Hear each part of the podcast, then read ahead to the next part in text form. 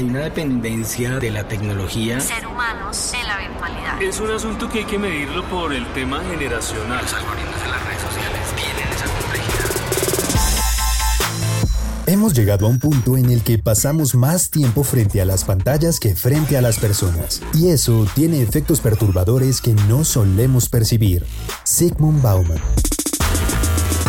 Un espacio para comprender la época actual a través de la relación del ser humano con las pantallas. 13 presenta Entre pantallas. Freddy Pinilla es comunicador social y periodista, coordinador del programa radial del Magisterio Colombiano Radio, revista Encuentro en Colmundo Radio. Y hoy conversa con Diego Loaiza entre pantallas.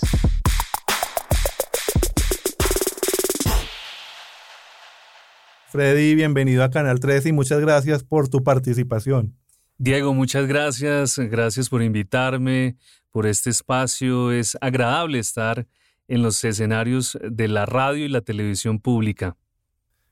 Arranquemos hablando de lo que en algún momento Sigmund Bauman nos indicaba, y es que vivimos en dos mundos paralelos y diferentes, el online y el offline.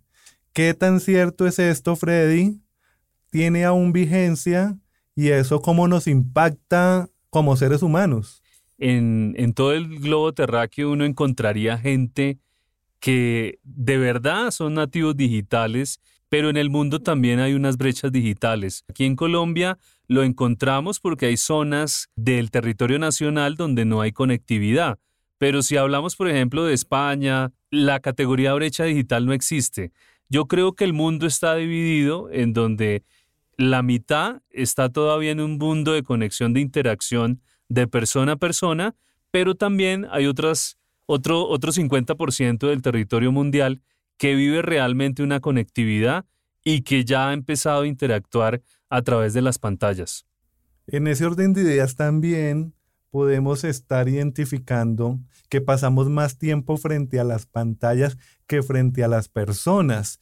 Incluso decía que esto tiene efectos perturbadores que no solemos percibir. ¿Qué tan cierto es esta afirmación? Y esto también cómo nos impacta, Freddy. Es un asunto que hay que medirlo por el tema generacional. Uno no entendería por qué en Colombia, por ejemplo, hay niños que a los dos años tienen una conectividad de unas tres horas hay personas ya con cierta edad que son inmigrantes digitales y que realmente ni siquiera saben prender un teléfono. Pero hay niños de 8 años que prácticamente están unas 5 horas con el aparato. Y los mayores de 12 años pueden estar, por ejemplo, utilizando el celular unas 7 horas. Con el tema de la pandemia ya encontraríamos que hay personas que utilizan el celular más de 13 horas. Eso tiene unas implicaciones también. Por ejemplo, en Argentina, el 98% de los jóvenes entre 13 y 17 años ya tienen conectividad y pertenecen a una red social. Pero esas personas pierden otro tipo de actitudes, por ejemplo, las habilidades comunicativas. En cambio, una persona que no nació con celulares es una persona con habilidades comunicativas que puede convencer a una mujer o que puede convencer al otro con el mejor argumento, según Habermas. ¿Significa entonces que somos unos sujetos pantallizados, Freddy? Todo lo que sabemos del mundo es lo que las pantallas nos han contado. Vivimos, reflexionamos, asumimos una realidad en torno a lo que las pantallas nos muestran. ¿Podemos estar hablando de la pantallización del sujeto? ¿Por qué nos gusta tanto la televisión? ¿Por qué nos gusta tanto la imagen? Y es que piensa como piensa el cerebro. Piensa en fotogramas, en una biblioteca de imágenes que nos hacen pensar de la misma manera. Después de la fotografía aparece el cine, según Lipovetsky, cuando empieza a contarnos el avance de las imágenes, vemos cómo el, el cine, por ejemplo, es el primer elemento de la pantalla, de lo que nosotros entenderíamos como imágenes. Después del cine, que era algo como muy colectivo, que era algo como muy público, entonces aparecería la televisión. Pero la televisión, por ejemplo, en Colombia es una televisión pública. El plan de la época era ir a la plaza pública, a la plaza de Bolívar, a ver la, la gran pantalla de televisión. Después se privatiza Y la televisión ya empieza a estar en los cuartos, en las habitaciones de los jóvenes. Pero ahí también la pantalla cada vez es más individualizada. Es decir, que ya la tenemos portable, la podemos llevar en el aparato, en la tablet, en el celular, en todos los dispositivos móviles y eso hace que sea un poco más individual. Eh, por ejemplo, Argentina es como conocida como la ciudad de los letreros porque uno cuando llega en avión uno mira las pantallas en los edificios, pero también hay pantallas ya en el mundo, por ejemplo en Japón, las pantallas están al aire libre. Y aquí tenemos pantallas individualizadas. Esas pantallas individualizadas, Freddy, también podría tener unos efectos en lo que llaman algunos la economía de la atención, las relaciones humanas mercantilizadas, y es ver al otro como un objeto consumible. Eh, estos efectos son eh, de impacto profundo, pero también cómo entender esas relaciones con el otro un poco más desde lo mercantil y cómo esas pantallas traen esos efectos para la vida de todos nosotros. Bueno, ahí en el tema de la atención hay, hay que vincular otro aspecto de la comunicación y educación y es cómo los aparatos han intervenido y han atravesado otros aspectos de la vida. No es decir que los aparatos son buenos o malos.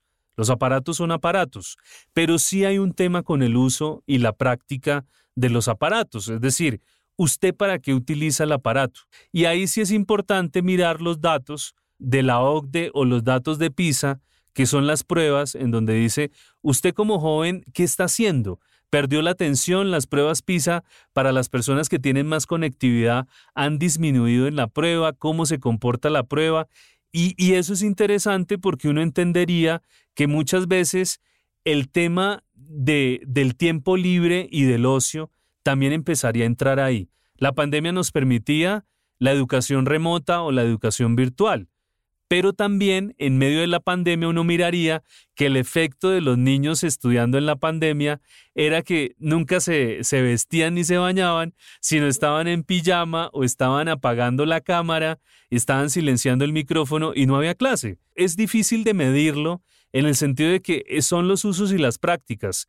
Depende el nivel de atención, se puede perder si yo utilizo el celular o utilizo la pantalla para otro tipo de actividades que tienen más que ver con el entretenimiento. Pero si yo tengo un uso y una práctica que está enfocado en fortalecer la atención, como por ejemplo decir, a través del celular yo investigo, es una cosa diferente. En ese orden de ideas, Freddy, también es importante tener claro estamos rodeados de mensajes y contenidos. Podríamos estar hablando de una era de hipercomunicación, pero también a esa hipercomunicación, pensadores como Byul-Chul Han afirman que es eso lo que nos vuelve uniformes, es decir, que somos sujetos homogenizados. ¿Estaría usted de acuerdo con esto o cómo lo es? Hay un asunto y es que el no reconocimiento del otro, es decir, no ponerse en los zapatos del otro es que cada día somos un individuo en donde nos arman una información para nosotros. Ya se ha dejado un tema tradicional que antiguamente era entendido la atención del consumidor cómo se medía, con psicólogos, con filósofos, con antropólogos, mirando cómo se comportaba usted cuando estaba en la góndola escogiendo el producto. Ya no necesitan ustedes de esos profesionales porque tienen los datos. Entonces ahí uno entendería que usted terminaría trabajando para esa empresa sin saberlo, porque usted es el que le marca a la empresa qué producto de televisión está viendo en una plataforma. Cuando usted no compra un producto, el producto es usted, diría el documental de las redes sociales, el dilema de las redes sociales. ¿En qué sentido? En que usted arma la huella digital, usted indica qué es lo que le está interesando al mercado mundial, es decir, termina individualizado, termina siendo útil a una multinacional que compra datos para que usted pueda ser una persona a la que le ofrecen un producto, a la que le ofrecen una idea y obviamente a la que le ofrecen también una ideología. Freddy, todo este panorama de los entornos digitales tiene unos escenarios que por un lado algunos hablan de escenarios con afectaciones y dificultades, pero también hay otros escenarios que nos ofrecen oportunidades y beneficios. ¿Usted de qué equipo está, Freddy? ¿De los que ven esto como una oportunidad o de los que ven esto como una afectación? Es muy complejo, pero en los usos y prácticas yo creo que no hay que asumir eh, posturas como muy radicales, sino hay que tratar de negociar y tratar de extraer lo bueno que nos ofrece cada una de esas cosas y con eso bueno quedarnos con el tema de la investigación, los aparatos para resolver problemas, los aparatos, las pantallas para investigar, las pantallas para la educación, las pantallas también para el teletrabajo, y que seguramente, por ejemplo, en la pandemia hubo lugares en donde los profesores no tuvieron eso, porque también hay un asunto de política pública y es que no todos tienen acceso. Entonces, si es un derecho, pero usted tiene que pagar, ya no es un derecho, es un privilegio. Entonces, ahí estaríamos comentando que cómo las personas también tienen acceso a esto y tienen acceso a este tipo de debates porque las plataformas parecen omnipotentes, parecen omnipresentes y nadie habla de ellas, porque los medios no hablan de los medios. Y ahí entraríamos a mirar cómo tenemos que más bien crear estos espacios de reflexión y de análisis para quedarnos con lo que nos sirve. ¿Cómo las tecnologías y en este caso la digitalización de la vida afecta la esfera política y provoca trastornos en el proceso democrático. Incluso algunos hablan que ya no vivimos en una democracia, sino en una infocracia. ¿Cómo la ve usted?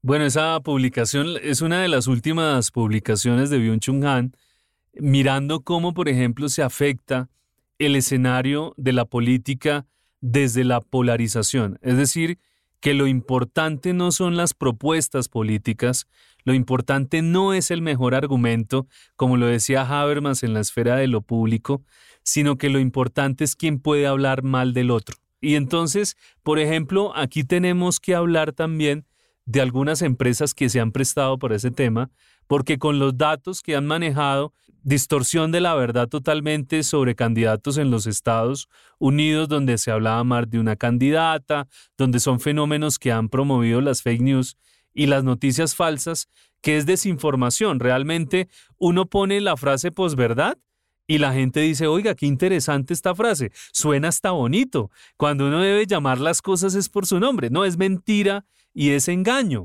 Entonces ya es un cambio también que plantea Byung-Chun Han, que es dejar un poco atrás esa esfera, que era la esfera de la plaza pública y del mejor argumento, por un lugar en donde la democracia se vive es en las redes sociales, se vive es en el TikTok, se vive es en la red social, pero ¿quiénes están participando y tomando la decisión? O los que van a la plaza pública y entienden la democracia como un proceso de participación, de acción colectiva, o los que ponen en su muro, porque el muro se ve muy bonito, con un mensaje que dice participo, pero pongo ese muro y no realmente no salgo, no participo en democracia. Entonces ahí estamos como en ese debate de entender que sí hay cambios en lo político y en lo democrático.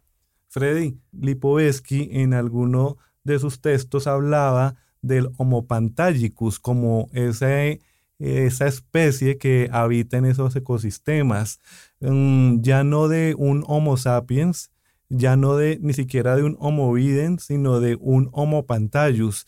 Quisiera encontrar en usted una respuesta y saber si usted cree que ahora ya no somos Homo sapiens, sino que somos Homo pantallus.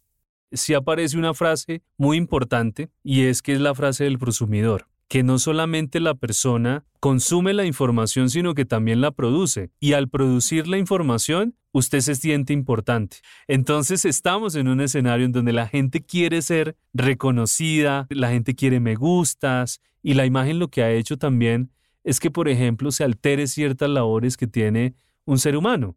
Por ejemplo, que, que los niños ya no quieran ir a la universidad. Y la educación seguramente iría hacia allá, la educación virtual, el teletrabajo. Eh, hay muchas personas que vienen hablando del tema de la virtualidad, pero cada día somos más pantállicos, como más pantalleros también queremos mostrarnos. Y eso creo que es algo para reflexionar sobre el tema. Profesor Freddy Pinilla, de verdad fue un honor y un placer conversar con usted y reflexionar sobre todos estos entornos digitales y la relación ser humano con las pantallas Gracias por estar en Canal 13. Me alegra mucho también estar en este escenario de la televisión pública en Canal 13. Entre pantallas. Dirección y conducción, Diego Loaiza. Producción, Diana Rincón. Ingeniería de sonido, David Puentes. Una producción de Canal 13. Copyright 2022. Este programa fue financiado a través del Fondo Único de las Tecnologías de la Información y las Comunicaciones, MINTIC.